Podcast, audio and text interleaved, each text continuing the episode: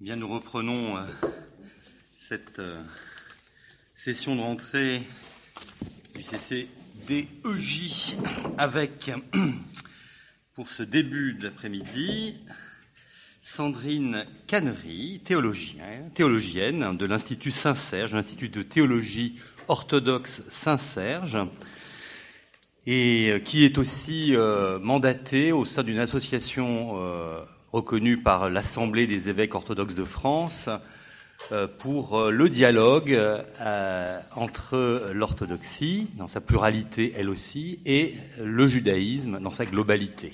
Voilà, mais je vais lui laisser la parole tout de suite, et en espérant que la lumière va se faire dans le dos et vous allez voir de beaux tableaux qui vont apparaître. Pour l'instant, ce n'est pas la bonne prise. Je remercie euh, les organisateurs euh, de leur invitation.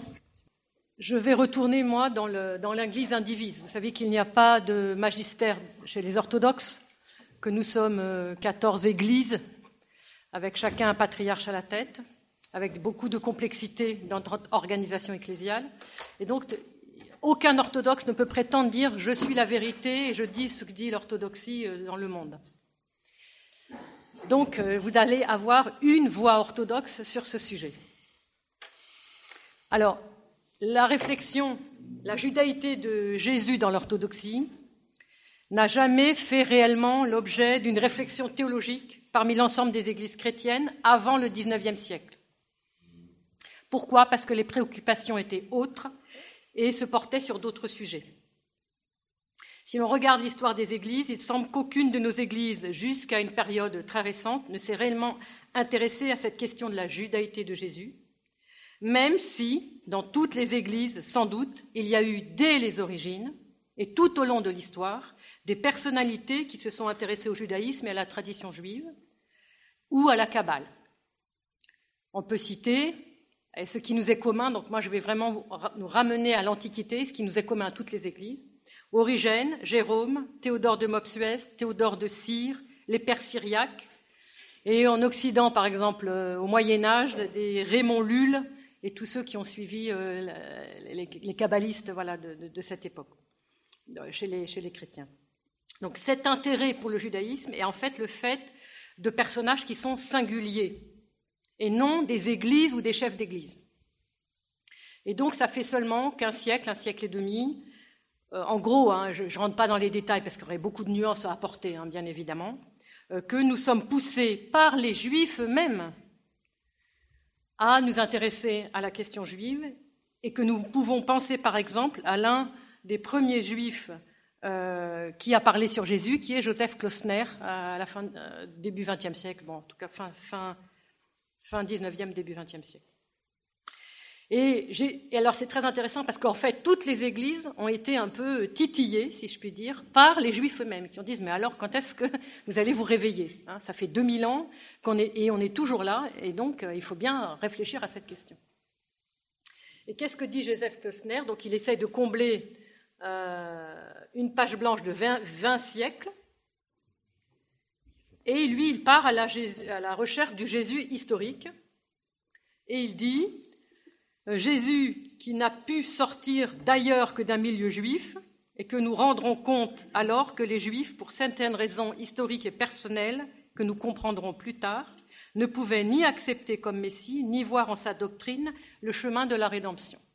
Et vous savez que Klosner a été extrêmement euh, critiqué, enfin fustigé de toutes les manières, et par les Juifs et par les chrétiens. Les chrétiens ont dit ça n'est pas notre Jésus, il, nous parle de quelqu'un d'autre, on ne reconnaît pas les évangiles. Les chrétiens étaient furieux et les juifs aussi. Donc ça montre. Alors pourquoi je repars comme ça à l'origine? C'est parce que moi j'adore les origines. Euh, mais ça montre à quel point euh, ce dialogue, euh, depuis le départ, remue, remue les deux traditions juives et chrétiennes.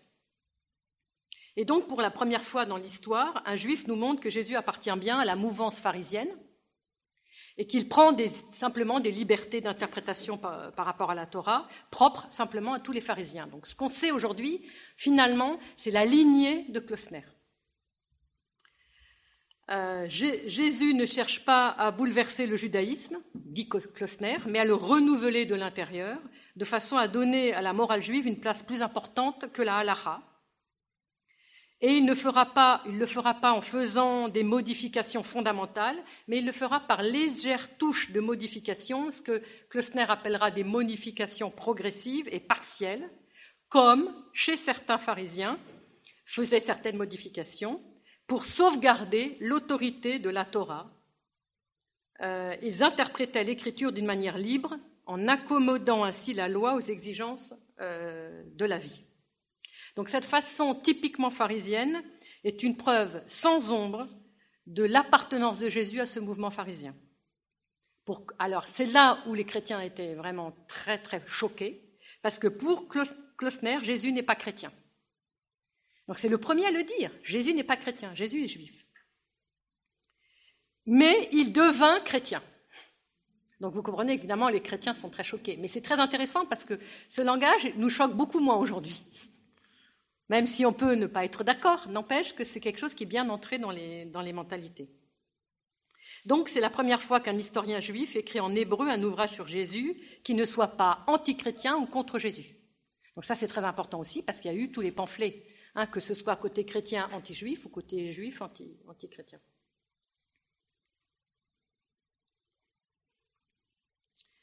et donc, il, savait que son approche n'était pas du tout consensuelle. Et il écrit à son neveu, le grand, euh, le grand littéraire, euh, homme de littérature Amos Oz.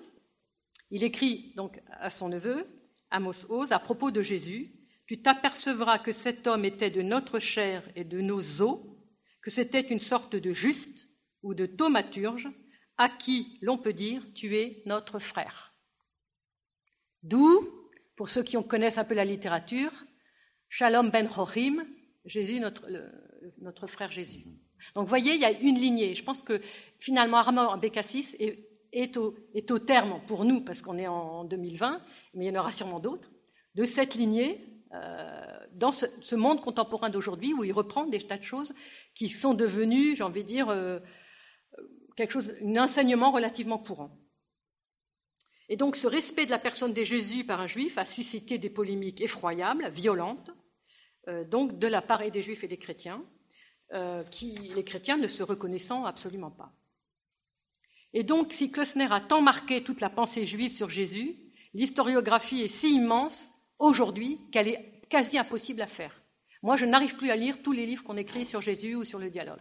Il y en a des dizaines et des dizaines, je crois qu'on peut les compter, et sans parler des, anglophones, bien évidemment. C'est voilà, c'est un déferlement d'ouvrages. Ça montre à quel point cette question est saisissante pour les églises. Et alors on peut citer, euh, donc j'ai cité euh, Ben Rorim, on peut citer Isaac, Flusser, Geza Vermès, Léon Ashkenazi, Gérard Israël, Simon Malka, euh, Jacob Neusner, Philippe Adab qu'on entendra, Daniel Bouriarine, Rivon Crigier, Armand Bécassis et tant d'autres que j'oublie parce qu'il y en a trop. Quoi. Donc cette voie ouverte, très courageusement, qui a été empruntée par les juifs et par les chrétiens, cette, littérature abondante, traduite en plusieurs langues, a réveillé les chrétiens à ce qu'ils se penchent enfin sur cette question qui est Jésus juif. Que font les églises orthodoxes? Bah, Le malheur, c'est que les orthodoxes sont très peu au courant de toute, cette littérature euh, considérable. Euh, parce que les églises orthodoxes, en tout cas ici en Occident, c'est celle que je connais le mieux, euh, ont, déjà, ont encore besoin de construire leur communauté. Elles ne sont pas là, ici en Occident, depuis suffisamment longtemps. Enfin, en Occident, euh, en Europe occidentale, disons. Hein. Mais ce qui est sûr, c'est que pour la tradition des églises orthodoxes, personne ne doute du fait que Jésus est juif. Il n'y a pas de doute. On n'a pas besoin de le dire tellement c'est évident. Aucun théologien ne contestera une telle chose. Ça, c'est déjà euh, un acquis. Cependant, est-ce pour autant que cette réalité est présente à l'esprit de tous? Donc ça, c'est toutes les questions que moi je me pose en tant que membre de l'Église orthodoxe et extrêmement euh, partie prenante du dialogue. Est-ce pour autant que notre théologie s'en trouve renouvelée? Est-ce pour autant une question théologique qui fait débat, qui passionne, qui mobilise les théologiens de nos églises et qui est enseigné dans nos universités. Donc des questions qui pour moi sont clés.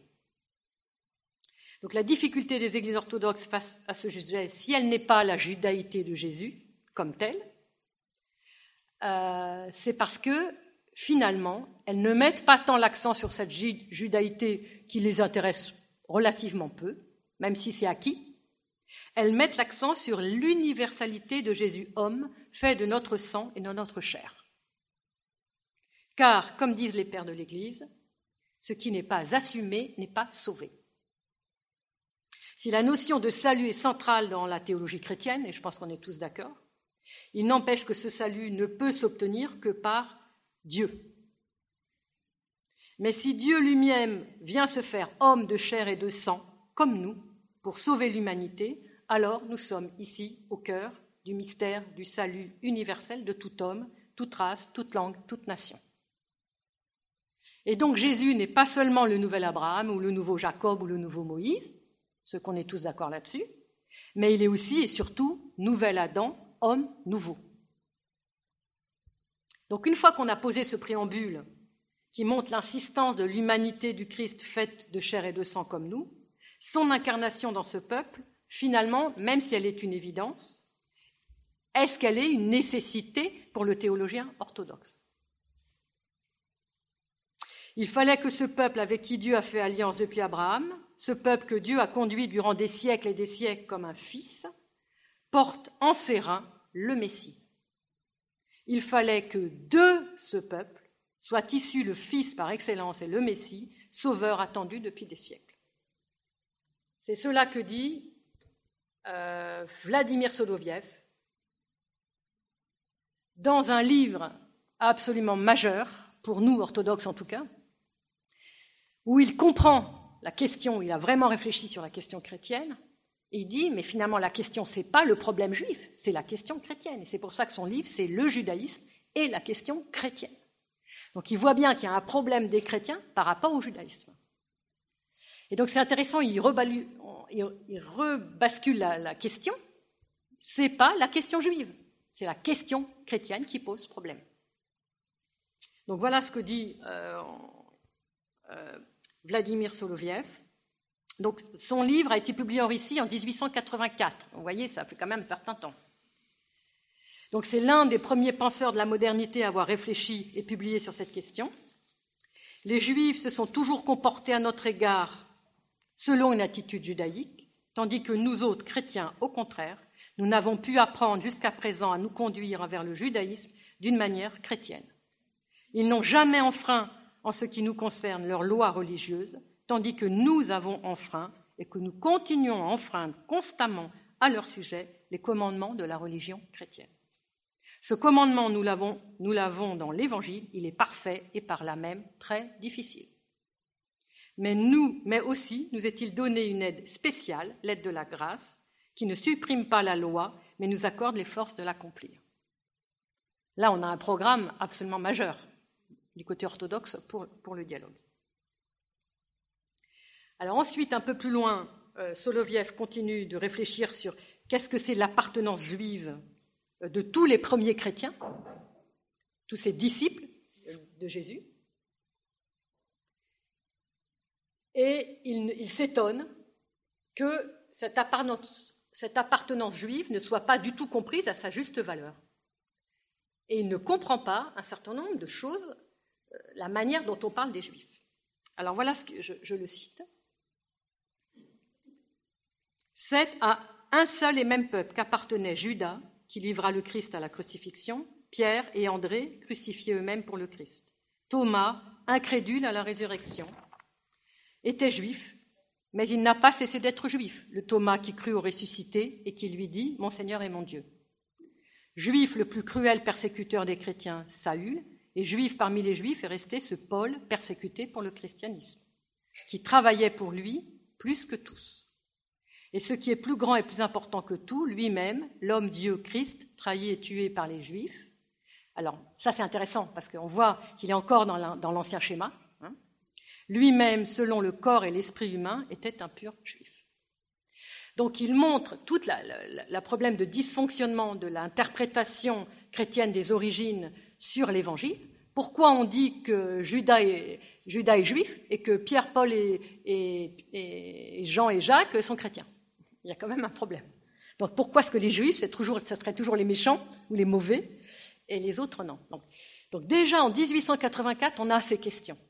Donc vous voyez, c'est intéressant parce qu'elles sont anciennes même dans notre Église même si on n'a pas su forcément ou pas pu jusqu'aujourd'hui euh, euh, voilà, le mettre en. Et donc, euh, il continue, Vladimir Soloviev. Vu ce fait significatif, n'est-il pas étrange de condamner au nom du Christ tout le judaïsme auquel appartient indissolublement le Christ lui-même? Et n'est-ce pas étrange surtout de la part de ceux parmi nous qui, sans avoir directement renié le Christ, ne révélons d'aucune manière le lien que nous avons avec lui Alors la difficulté, et, elle demeure jusqu'aujourd'hui, c'est que Vladimir Soloviev ne représente pas nécessairement la voix de l'orthodoxie ni la pure tradition orthodoxe sur cette question. Parce que justement, on n'a pas de magistère. Ça, c'est la force aussi euh, pour des questions comme ça clés de, de l'Église catholique. Ces paroles peuvent rester une opinion singulière sans aucun effet sur l'Église. C'est pourquoi nous, orthodoxes, nous sommes obligés de nous appuyer sur la grande tradition de nos églises, l'une des plus anciennes, des plus solides, des plus qui fait le plus autorité, qui est la tradition des saints-pères. Et là, dès qu'on s'appuie sur la tradition des saints-pères, personne ne peut la remettre facilement en question. C'est la raison pour laquelle je suis obligée de le faire. Parce que là, je m'appuie sur du solide. Pour nous, en tout cas. Or, cette tradition des saints-pères, elle est euh, très majoritairement oublié, excusez-moi si, je me trompe, euh, par les églises d'Occident. D'ailleurs, on n'a pas prononcé, je crois, un seul mot d'un Saint-Père depuis ce matin, ni chez notre frère catholique, ni chez notre frère protestant. Que disent les Saints-Pères eh bien, on va parler de Jean Chrysostome, puisque c'est le grand décrié quand même, c'est le grand problématique. Alors, Jean Chrysostome est, problématique, bien évidemment. On ne va pas nier euh, le problème, hein, c'est évident. Mais euh, ne, lui tirons pas à boulet rouge dessus, si vous voulez, euh, pour plusieurs raisons. Je ne vais pas développer ici parce qu'il faudrait faire un cours entier sur, la problématique du, regard juif de, Jean Chrysostome à Antioche, puis ensuite à Constantinople, dans sa vie, etc., parce qu'il y a des choses très personnelles et puis ecclésiales dans le monde dans lequel il a évolué. Mais en tout cas, il y a des choses de Chrysostome qui sont majeures et qui sont, que nous pouvons reprendre à notre compte aujourd'hui en, 2020. Et je pense que c'est ça qu'il faut retenir. Essayer de garder, j'ai envie de dire, pour le moment le meilleur, sans oublier qu'il y a eu des choses terribles, mais remettre les choses euh, dans le contexte et en perspective. Et je pense que c'est quelque chose qu'on oublie parfois de faire. Vous allez me dire, c'est peut-être notre travail, et bon, si on peut le contribuer, eh bien, ça pourra servir à toutes les églises. Alors voilà ce que dit Jean Chrysostome. Jésus voulait montrer qu'il ne violait pas la loi en faisant ce qu'il faisait et qu'il ne s'attribuait pas une gloire qui ne lui, appartenait, pas en se disant égal à Dieu son Père. Jésus s'autorise des deux témoins qui étaient les plus irréprochables et les moins suspects en ce point à tous les Juifs. Donc là, c'est un commentaire sur la transfiguration. Car, puisque Moïse avait donné la loi, les Juifs ne pouvaient pas dire que ce saint prophète eût voulu souffrir un homme qui la violait. C'est génial comme interprétation. Et qu'il eût honoré l'ennemi déclaré des ordonnances qu'il avait autrefois publiées de la part de Dieu. Élie aussi, qui avait été brûlé d'un zèle si ardent pour la gloire et le service de Dieu, se fut bien gardé de venir assister Jésus-Christ et d'obéir à ses ordres s'il l'eût regardé comme un homme opposé à Dieu vous sentez euh, la réflexion de Chrysostome, une, interprétation du texte en disant ben, si Moïse est là, c'est que celui avec qui est Moïse, c'est-à-dire Jésus transfiguré, eh ben, il a observé la loi. Sinon, Moïse, n'aurait jamais honoré quelqu'un qui aurait méprisé sa, propre loi qu'on a dit, la Torah de Moïse, dans le, Premier Testament. Donc, cette simple déduction de Chrysostome montre que, Jésus n'est pas du tout éloigné de sa propre pratique et de sa propre observance de la Torah de Moïse, et que jamais ni Moïse ni Élie ne seraient venus à ses côtés pour témoigner de sa gloire lors de la transfiguration. Au contraire, leur présence va témoigner que Jésus observait parfaitement la loi de Moïse. Et donc, on peut reciter ici le, verset rebattu dans le cadre du dialogue. Ne croyez pas que je sois venu abolir la loi et les prophètes, je suis venu non pour abolir, mais pour accomplir. Verset que Jean Chrysostome redit euh, à sa façon, avec ses propres mots, quand il dit, je vous donne le texte comme ça vous l'aurez,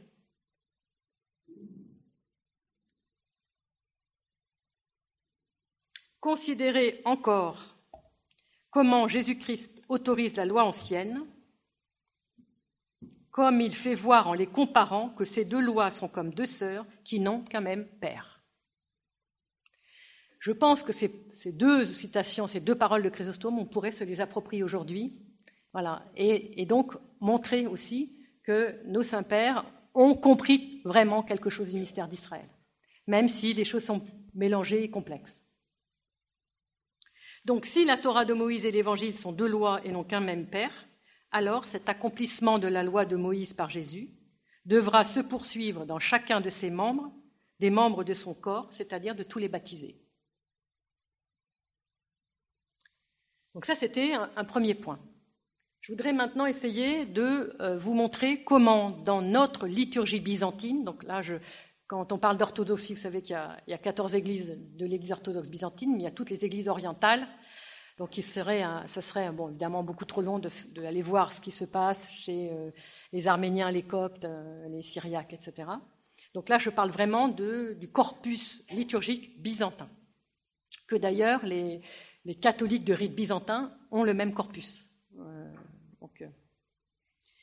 alors, il y a, j'ai relevé deux fêtes majeures euh, la première fête que nous appelons l'Hippapante et que vous appelez euh, la présentation de Jésus euh, au temple. Alors nous, c'est plus qu'une présentation, c'est ce qu'on appelle en français la sainte rencontre. C'est une rencontre entre Jésus et son peuple. Et les textes de cet office byzantin, donc c'est un office qu'on dit chaque année et qu'on connaît très bien les textes, montrent à quel point ce qui concerne la naissance du Christ en la chair, il se soumet dans, son incarnation à la loi divine. Scrutons les Écritures comme le dit son, évangile le Christ, dans son évangile le Christ notre Dieu. Nous voyons qu'il est né et fut enveloppé de l'ange, nourri de lait, soumis à la circoncision, porté par Siméon, manifesté au monde, non pas en rêve ou en imagination, mais réellement. Deuxième citation. Celui qui est porté sur les chérubins. Donc nous, dans l'orthodoxie, on insiste beaucoup sur la divinité du Christ. Et donc il est porté sur les chérubins parce qu'il est à la droite du Père, hein, et aussi parce que dans son ascension, il est porté euh, par les anges. Celui qui est porté sur les chérubins est loué par les séraphins, est présenté aujourd'hui selon la loi au temple de Dieu et repose sur le trône que lui font les bras du vieillard. Donc les, bras du vieillard sont comme un trône pour Dieu, entre guillemets. Des mains de Joseph, il accueille des offrandes dignes de Dieu, c'est-à-dire une paire de tourterelles et deux petits de colombes, en signe de ce qu'il est le chef de l'alliance ancienne et de la nouvelle alliance. Troisième citation, toujours du, même office. Reçois avec allégresse au Siméon le Christ que tu espérais. Il vient petit enfant, lui la consolation du divin Israël l'auteur et le maître de la loi qui en accomplit les préceptes. Donc, très important aussi, c'est que si le Christ est Dieu, ce que je pense les chrétiens en général euh, euh, sont d'accord avec ça, eh bien, c'est lui, c'est lui qui a donné la loi. Donc, celui, cet enfant, ce petit enfant incarné qui est présenté au temple, est celui qui a donné la loi et se soumet à ce qu'il a donné. Ça, c'est un, thème récurrent de cette fête euh, de, la Sainte Rencontre. Alors, un dernier point sur cette, rencontre. Donc, nous avons, nous, euh, des, grands recueils qu'on appelle le synaxaire, qui est simplement euh, le, recueil de, toutes les fêtes de l'année et de toutes les fêtes des saints. Et on a des développements qu'on pourrait appeler midrashiques sur ces fêtes. Et dans le synaxaire de cette fête de la Sainte Rencontre, voilà ce que dit, euh, ce que dit le texte. Alors, je n'ai pas été vérifier tout le grec pour tous les textes parce que ça m'aurait pris trop de temps, mais je sais que la traduction est fiable puisque c'est un grec euh, qui l'a faite. Le Seigneur du ciel et de la terre, le législateur de son peuple Israël, lui qui n'est pas venu pour abolir la loi, mais pour l'accomplir, ayant pris sur lui notre nature mortelle depuis la désobéissance, la restaure dès sa venue au monde en se faisant obéissant à tous les préceptes de la loi. Ça veut dire qu'on restaure une nature pure, virginale, en obéissant aux préceptes de la loi. Je ne sais pas si vous voyez. Source de toutes les richesses et de toutes les grâces, il se fait le plus humble et le plus pauvre d'entre nous. Il se soumet à la loi qu'il nous a donnée et que nous, nous hommes, n'avions cessé de transgresser, en nous montrant ainsi que l'obéissance est la voie de la réconciliation avec Dieu. Alors là, ça demandera des commentaires, hein. mais je veux simplement pointer le fait que, la manière de se réconcilier avec Dieu et de sortir de la désobéissance, c'est d'obéir à la loi. Alors je pense qu'en grec c'est nomos, et nomos c'est la traduction de Torah, même si on sait que nomos et Torah hein, ont, des, ont, des, divergences de sens et que voilà. Mais nous, en tout cas, on peut le transposer, on peut dire on obéit à la Torah. La suite, le Christ Seigneur du ciel et de la terre a voulu prendre sur lui notre nature qui est devenue mortelle, et il obéit aux préceptes de la loi, lui, le législateur de son peuple Israël. Le législateur de son peuple. Donc on est bien tous d'accord, il est bien de ce peuple. Donc il est bien affirmé que Jésus ne transgresse pas la loi divine, ni la loi de Moïse, ni la Torah. Donc c'est bien affirmé en toutes lettres. La seule chose, c'est comment l'orthodoxe moyen, j'ai envie de dire, se l'approprie. Et tout, le problème, il est là. Et il nous relève le Christ de notre chute, pas seulement en s'incarnant, mais aussi parce qu'en tant que s'incarnant dans ce peuple juif, il obéit à la Torah de Moïse. Deuxième fête, euh, la fête de la circoncision du Christ, qui a existé longtemps hein, dans l'Église catholique et qui, maintenant, je ne sais pas trop comment vous la vivez, mais en tout cas, pour nous, c'est une fête très importante, qui est fêtée le 1er janvier, le huitième jour. Et, euh, elle est très importante euh, parce que cette, cette, circoncision est reliée directement à la naissance du Christ, donc à, à la fête de la Nativité. Et elle comporte aussi un synaxaire, cette fête. Et le synaxaire dit la chose suivante. Huit jours après la naissance du Sauveur, ses parents le firent circoncire conformément à l'ordre donné par Dieu à Abraham. Voyez jusqu'où on remonte. Au moment où il promit d'établir une alliance éternelle avec lui et toute sa descendance. Et voici mon alliance qui sera observée entre moi et vous, c'est-à-dire ta race après toi. Quand ils auront huit jours, tous vos mâles seront circoncis de génération en génération. Donc, le synaxaire nous montre que les parents observe la loi de Moïse et que le Christ, en se laissant circoncire, obéit à la loi de Moïse. Et que cet acte rituel, dont la valeur symbolique est immense, est revécu liturgiquement chaque année par tous les fidèles, afin que les fidèles s'approprient ce mystère qui est évidemment immense. Deuxième citation, Sans changement, tu assumas la condition humaine, étant Dieu par nature, alors nous, on insiste beaucoup hein, sur cette divinité du Christ.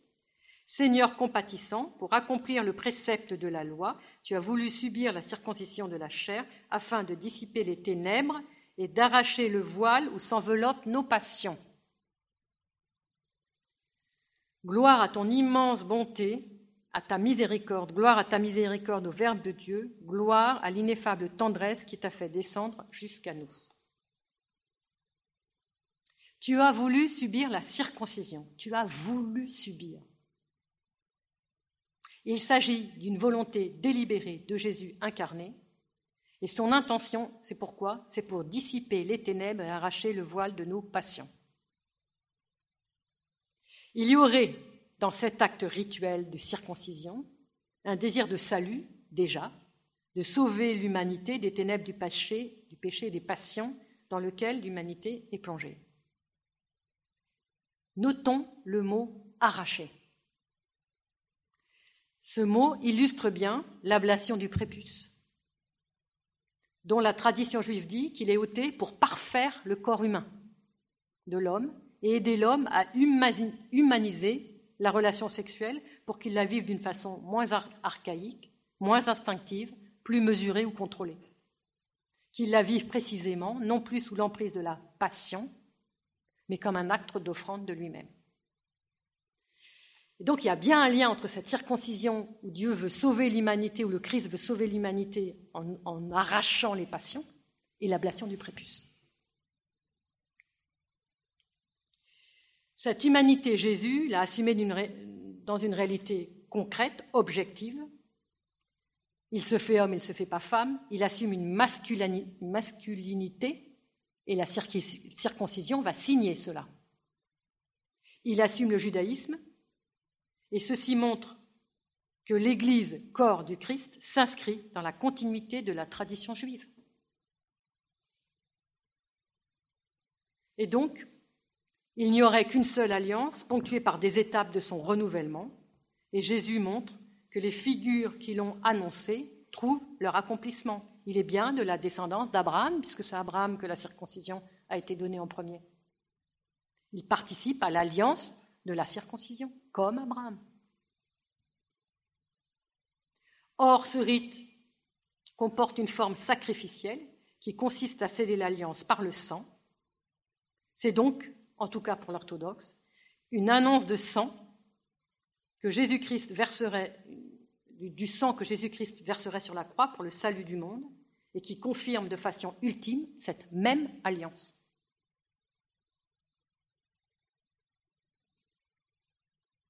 La tradition juive fait bien le lien. Tout le monde connaît ici, je suppose, les pirquets de Rabbi Eliezer, la tradition juive fait bien le lien quand elle dit entre le sang des sacrifices et l'alliance de la circoncision, de même qu'elle fait le lien entre la circoncision et le pardon des fautes. Rappelons-nous cela, parce que comme ça on comprend mieux qu'est-ce que veut dire euh, le texte de la liturgie byzantine. Chaque année, le Saint béni soit-il voit le sang de l'alliance de la circoncision d'Abraham et pardonne toutes nos fautes. Ainsi qu'il est dit, car en ce jour, on fera propitiation sur vous pour vous purifier de tous vos péchés, vous serez purs devant l'Éternel. Et à l'endroit où il fut circoncis et resté de son sang, là fut construit l'autel du temple, et c'est pour cela qu'il est dit, il déversera tout son sang à la base de l'autel.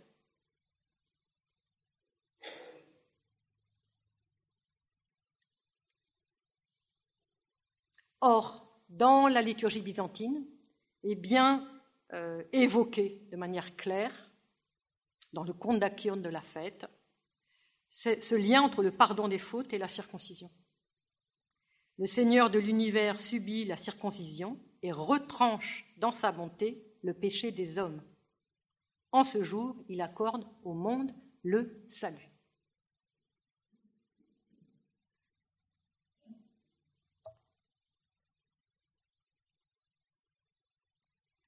La septième ode de la fête va ajouter en disant Splendide et pleine de clarté la naissance du Christ, qui nous montre aussi en ce jour le mystère du renouveau en l'avenir, car selon la loi du Sauveur, est circoncis non comme Dieu, mais en mortel, accomplissant la loi.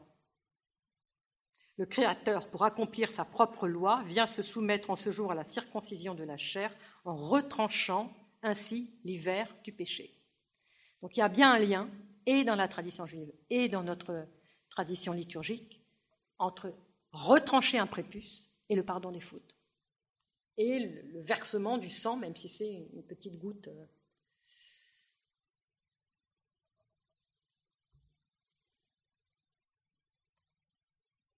Le synaxaire de, de, la fête de la circoncision va préciser que le huitième jour figure le passage au-delà du temps du monde périssable. C'est Léon Ashkenazi qui a une très, de très aussi là-dessus, sur ce huitième jour. Pourquoi l'enfant est, circoncis le huitième jour Et ce huitième jour, celui de la circoncision, est en fait, pour nous chrétiens, celui de la vie sans fin et sans changement, celui de la résurrection que le Christ ouvre à toute l'humanité. Même si la circoncision est déjà inscrite, bien évidemment, dans le Premier Testament et dans toute la tradition orale. C'est évident. Et voilà ce que dit le synaxaire. En étant circoncis le huitième jour après sa naissance, le Christ nous annonçait sa résurrection et notre délivrance finale. Donc ça, c'est l'aspect du huit. Vous savez que le septénaire, pour le chrétien, bascule sur le huitième jour, qui est le jour sans fin, le jour de la résurrection, puisque le dimanche est le premier jour, mais aussi le huitième. Et ça, tous les pères le disent. Je pense que ça doit être aussi dans votre liturgie pascale. Enfin, en tout cas, c'est dans la nôtre. Autre point fondamental également, c'est qu'est-ce qui se passe le jour de la circoncision de l'enfant? On lui donne son nom. Et vous savez que tous les juifs euh, de, qui j'ai beaucoup reçu, moi, hein, depuis 30 ans, le disent. C'est la première fois qui est écrit dans l'Évangile qu'un juif, le huitième jour, reçoit son nom. C'est-à-dire que la première inscription écrite de la nomination d'un enfant le jour de la circoncision, c'est dans l'Évangile. On n'a pas de trace écrite avant. Ça se passe en oral, mais la première trace écrite, c'est l'Évangile, premier siècle. Donc c'est quand même, c'est fondamental. C'est pour ça que d'ailleurs l'Évangile est fondamental pour un juif, c'est qu'il est concerné. Alors cette nomination, très étonnamment, elle, euh, elle est extrêmement inscrite aussi dans notre tradition liturgique. Huit jours plus tard, donc l'évangile de Luc dit huit jours plus tard, quand vient le moment de circoncire l'enfant, on l'appela du nom de Jésus, comme l'ange l'avait appelé avant sa conception. Le jour de la circoncision est donc également le jour de la nomination de l'enfant. Dans la huitième ode de la fête de la circoncision, du 1er janvier, voilà ce qu'on nous chantons. Le huitième jour, le maître est circoncis comme un enfant et reçoit le nom de Jésus, car il est vraiment le Sauveur et Seigneur du monde. Et s'il est inscrit dans l'alliance d'Abraham, en sa chair, le Christ la renouvelle par son nom, qui, comme le dit Saint Paul, est au-dessus de tout nom. Parce qu'au nom de Jésus, tout s'agenouille au plus haut des cieux, sur la terre et dans les enfers, et toute langue proclame Jésus-Christ qu'il est Seigneur à la gloire de Dieu le Père. Philippiens chapitre 2. Donc la circoncision avec la nomination marque la continuité, la fidélité aux promesses divines, l'obéissance à la Torah de Moïse, l'avènement du salut en Jésus, Yeshua, qui signifie le Seigneur sauve.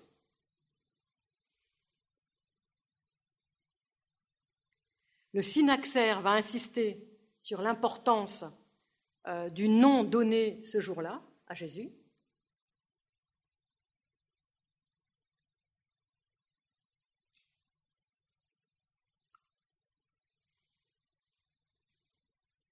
conformément euh, donc à la promesse, euh, oui, par le nom de Jésus, voilà ce que dit le synaxaire, par le nom de Jésus qui est invoqué avec foi, que les miracles s'accomplissent, que les démons et les forces de la mort prennent la fuite, conformément à sa promesse, tout ce que vous demanderez en mon nom, je le ferai. C'est pourquoi les chrétiens orthodoxes, qui sont témoins de ce nom, euh, qui, pour eux, donne la vie, c'est un nom qui donne la vie, qui sauve, il, s'appuie sur la parole, quoi que vous puissiez dire ou faire, que ce soit toujours au nom du Seigneur Jésus, en lui rendant grâce par Dieu le Père. Et le synaxaire va terminer euh, euh, cette, importance de la nomination du huitième jour en disant Ce nom de Jésus Yeshua, il est écrit en toutes lettres, en tant que sauveur est particulièrement utilisé dans la prière des chrétiens d'Orient, appelée la prière de Jésus. Et donc là, la neuvième ode, la neuvième ode donc, des mégalinaires euh, de l'office des matines de cette fête de la circoncision, voilà ce que nous disons. Magnifie en mon âme celui qui reçoit la circoncision le huitième jour. Dépassant les limites de notre humanité, le Christ naît de la Vierge surnaturellement, et comme l'ordonne la lettre de la loi, il est circoncis dans la chair, pour qu'en lui la loi fût accomplie. En ce jour, le Seigneur est circoncis dans sa chair comme un enfant, pour accomplir sa propre loi. En ce jour, le Seigneur est circoncis dans sa chair et reçoit le nom de Jésus. Alors, permettez-moi de faire une petite pause. Parce que pour nous, il n'y a pas de. Il n'y a pas. Il n'y a pas de liturgie sans iconographie.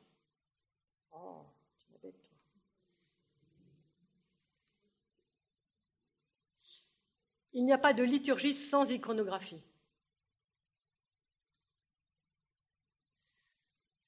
Il y a évidemment, pour toute fête, une icône. C'est obligé.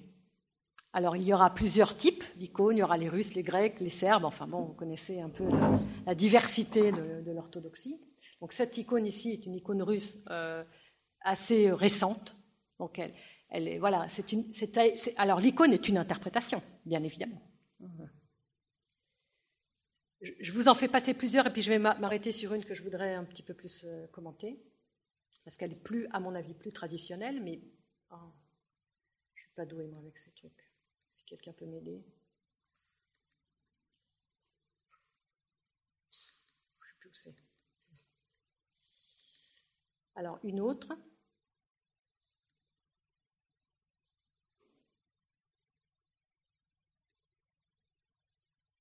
Voilà. Hyperitomie, tout Christou. Hyperitomie, tout Christou, on, comprend très bien tous le grec. Euh, circoncision, circoncision du Christ, tout simplement. Alors vous voyez bien que ça ne correspond pas du tout à la manière dont se passe une circoncision. Jamais la mère ne pose euh, l'enfant. Donc on n'est pas là dans quelque chose de réaliste, on est là dans quelque chose de symbolique.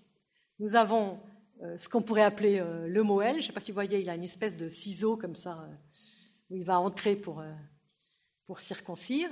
Il y a celui qui prie derrière avec le, livre, parce qu'il y a des prières à dire. Et puis il y a euh, la mère de l'enfant, et puis évidemment la lumière. Bon, ça aussi, c'est une, icône relativement récente.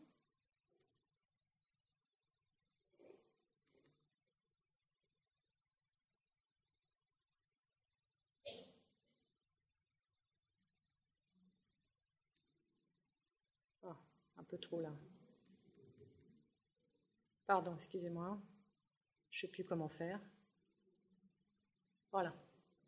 Donc ici, euh, là, on a Marie et Joseph, et puis on a un, prêtre, qui est habillé à la manière des prêtres, euh, voilà, avec quand même le, chapeau du prophète. Hein, dans l'iconographie byzantine, quand vous voyez quelqu'un avec un petit chapeau rouge comme ça, c'est le prophète. Et il a un énorme couteau et il a un vase parce qu'il va recueillir le sang. Mais l'Église est une Église byzantine. On a les portes royales. Enfin, on voit bien qu'on a transposé les choses de manière à ce que ce soit recevable par un chrétien orthodoxe qui ne connaît rien d'autre qu'une Église byzantine. Et euh, la dernière que je voulais vous montrer. Voilà. Alors celle-là, elle est plus ancienne. C'est une, elle est dans une euh, église roumaine en Moldavie et c'est une fresque du XVIe siècle, de la fin du XVIe siècle. Elle est très ancienne, elle est très belle. Euh, et alors, ce qui est très intéressant, c'est qu'on, alors on est aussi dans une église byzantine avec le, mais on a quelque chose qui ressemble un peu à une béma ou à, quelque chose qu'on pourrait retrouver éventuellement de, la synagogue. Et on a euh, Marie et Joseph qui présentent l'enfant, et puis le, le prêtre prophète Moël, enfin, je ne sais pas comment on pourrait l'appeler, qui est là avec son couteau et qui va, qui va circoncire. Et à côté, nous avons Saint Basile. Pourquoi? Parce que le 1er euh, janvier, nous fêtons aussi Saint Basile. Saint Basile est un de nos pères majeurs pour nous dans l'orthodoxie. Alors voilà, on pourrait passer du temps, j'ai peu de temps, on ne va pas le faire, mais je vous invite vraiment, pour ceux qui veulent connaître un peu l'orthodoxie, de vous renseigner au niveau des icônes. Toute, chaque fête, chaque saint a une icône. Il n'y a pas une seule église où il n'y a pas d'icône, ça n'existe pas. On ne prie jamais sans icône. On est dehors dans la, dans la, campagne, on met une icône. C'est fondamental pour nous. La représentation, alors là, on pourra en discuter aussi par rapport à la question juive, mais c'est fondamental parce que euh, tous les sens doivent être honorés. L'odorat, le toucher, euh, la vue, euh, l'ouïe.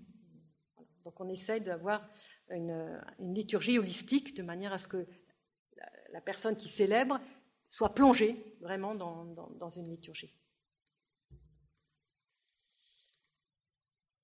Alors, je voudrais, euh, faire maintenant un dernier petit point, parce que je ne voudrais pas dépasser mon heure, sur le lien entre circoncision et baptême.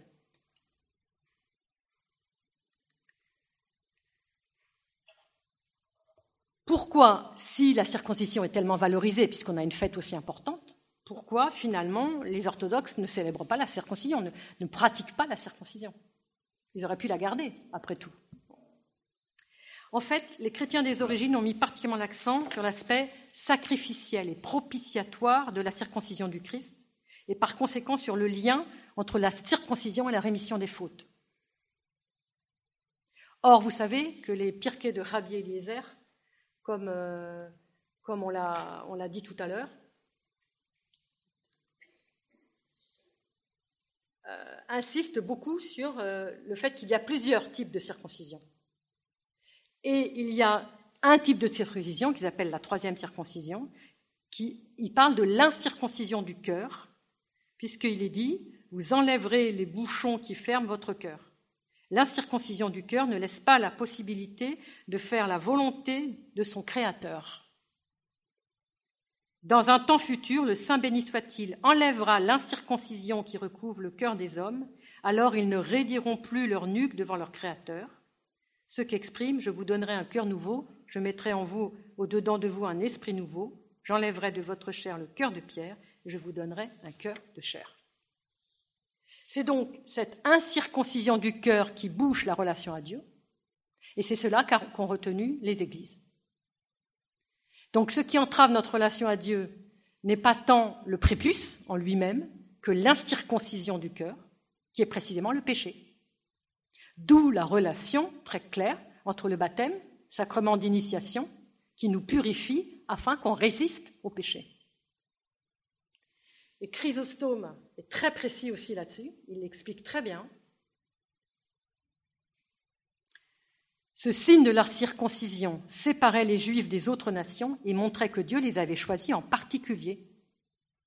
De même, notre circoncision par le baptême, pour lui, le baptême, c'est notre circoncision, montre mieux la séparation des fidèles et des infidèles.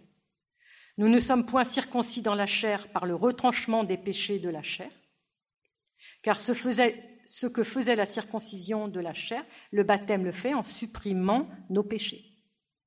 Une fois que nous nous en sommes dépouillés et que nous avons revêtu la robe de pureté, persévérons, mes bien-aimés, dans cette pureté et restons supérieurs aux affections de la chair en embrassant la vertu.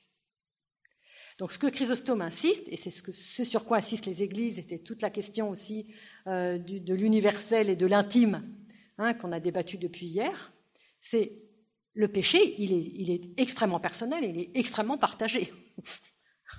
Mais en même temps, je ne peux pas lutter sur le péché de mon frère, je ne peux lutter que sur mon propre péché intime. Et donc c'est ce rapport de, la circoncision et du baptême comme purification du péché, comme retranchement des fautes personnelles, qui fait le lien avec la circoncision qui est personnelle, parce qu'on ne coupe pas le prépuce du voisin, on coupe celui qui a huit jours.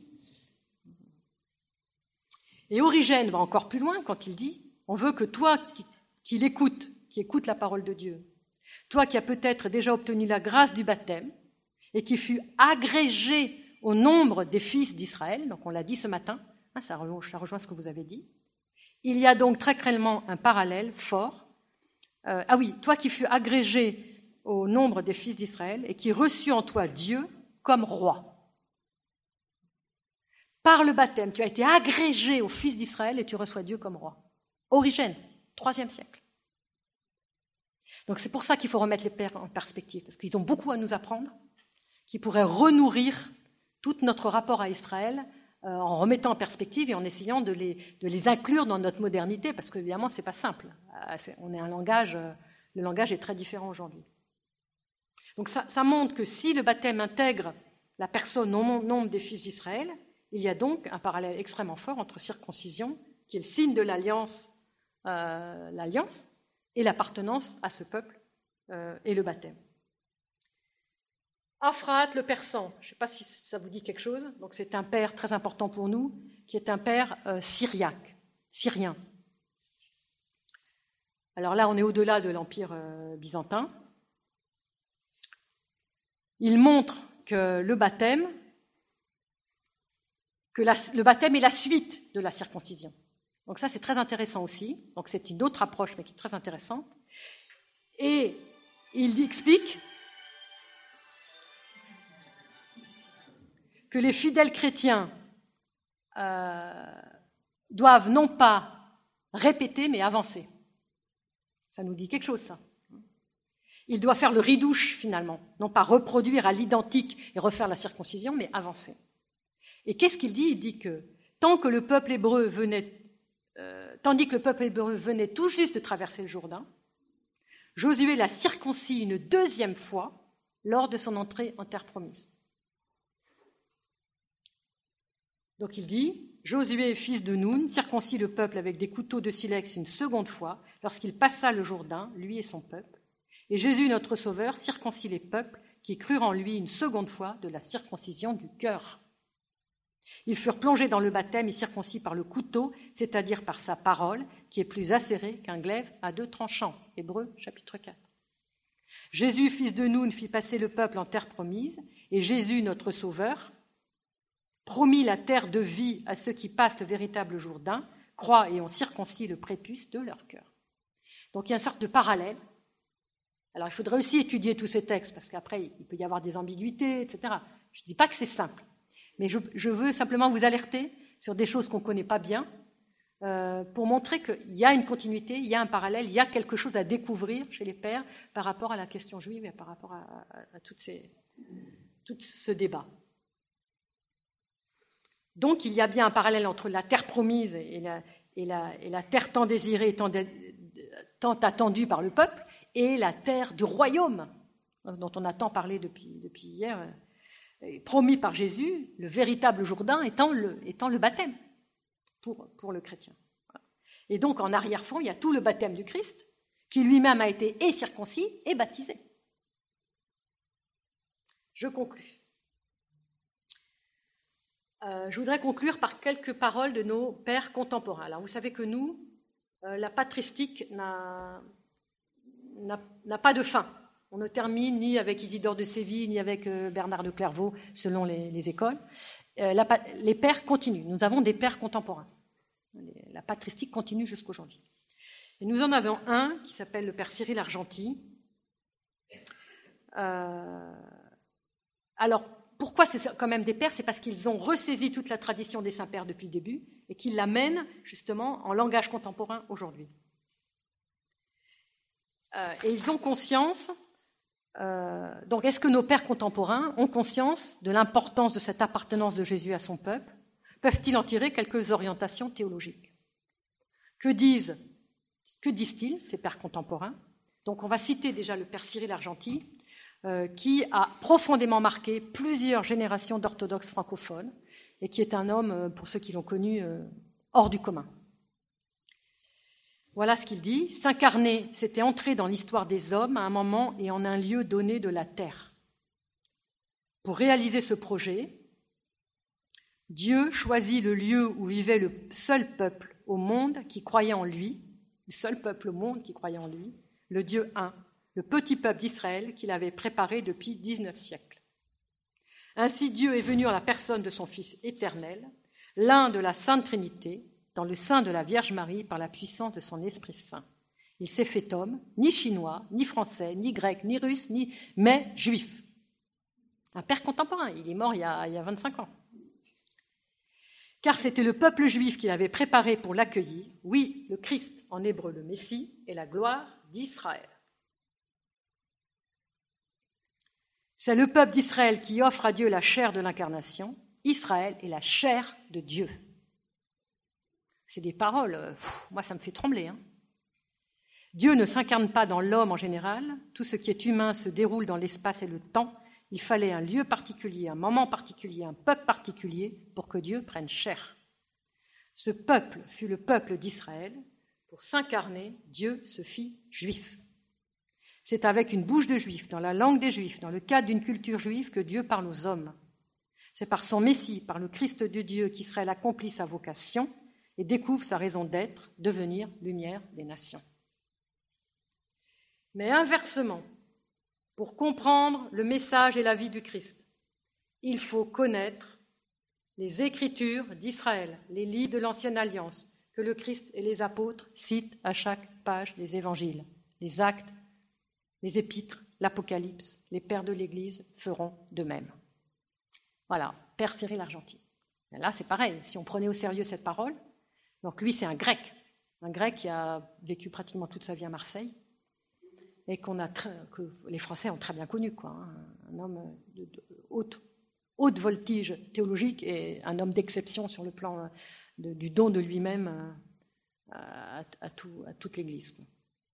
Donc je terminerai par un deuxième témoignage qui, a peut-être une valeur, euh, qui semblerait peut-être avoir une valeur plus forte parce qu'elle vient d'un évêque, mais je ne suis pas sûre, parce que Père Cyril, c'est vraiment quelqu'un. Donc c'est un prêtre qui s'appelle le Père Serge Akel, qui cite, un prêtre russe, qui cite euh, un évêque. Et voilà euh, comment il présente ce, langage de l'évêque. Donc ce père Serge dit Nous devrions prendre au sérieux les paroles d'un théologien grec orthodoxe, Monseigneur Damascène, ou Damaskinos, on dit, métropolitain suisse, prononcé lors de la clôture de la troisième rencontre internationale entre croyants juifs et chrétiens orthodoxes, que je cite. Le christianisme orthodoxe reconnaît en la théologie, en l'anthropologie, en la cosmologie du judaïsme les éléments essentiels de sa doctrine. Nous vénérons profondément non seulement l'Ancien Testament, mais aussi toute l'expérience spirituelle du peuple élu avec son rôle dans la divine économie du salut. Je conclus en une phrase.